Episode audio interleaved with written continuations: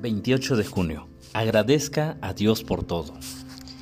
Dad gracias en todo, porque esta es la voluntad de Dios para con vosotros en Cristo Jesús. Primera de Tesalonicenses 5:18.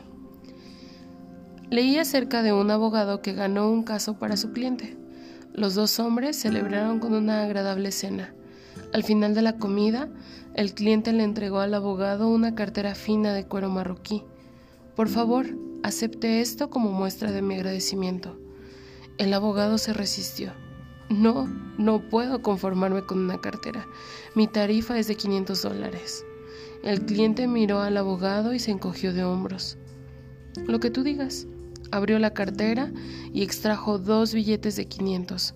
Volvió a meter uno y le dio al abogado la cartera. No sea demasiado rápido en su valoración de los dones que Dios le ha dado.